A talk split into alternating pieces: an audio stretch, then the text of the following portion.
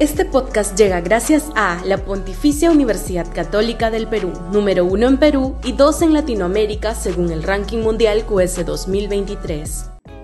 Este podcast llega gracias a Grupo Pragda. Desarrollamos negocios para crear flujo de efectivo y patrimonio para nuestros asociados.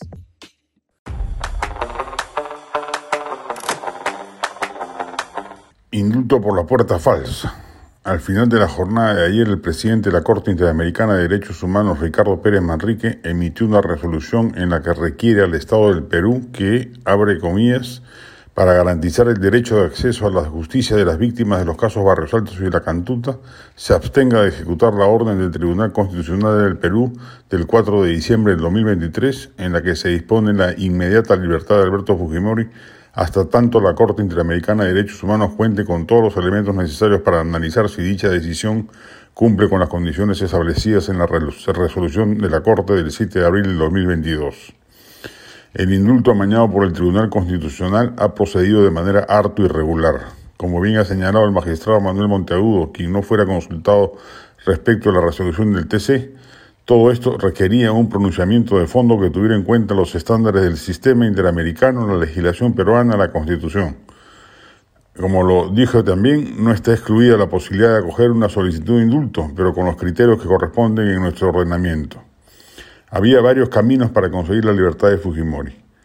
Uno de ellos era volver a plantear el indulto humanitario, con estándares adecuados. Otro, que el Congreso modificara las leyes para permitir salidas penitenciarias a personas de cierta edad con problemas de salud.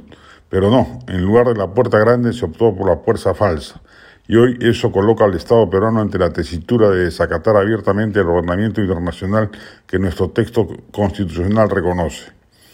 Muchos cuestionan con razón la sentencia del juez San Martín contra Fujimori, que con una rebusa legal le indilgó delitos de lesa humanidad que no solo no estaban contemplados en, nuestro orden legal de entonces, sino que no encajarían en los delitos efectivamente cometidos por el expresidente.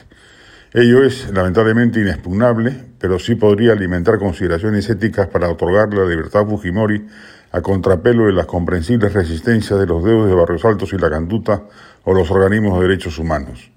Pero ese procedimiento justiciero no puede tramitarse de la forma como se ha querido hacer y por ello coloca ahora al gobierno ante una disyuntiva legal insalvable, ya que no puede desconocer impunemente la autoridad de la Corte.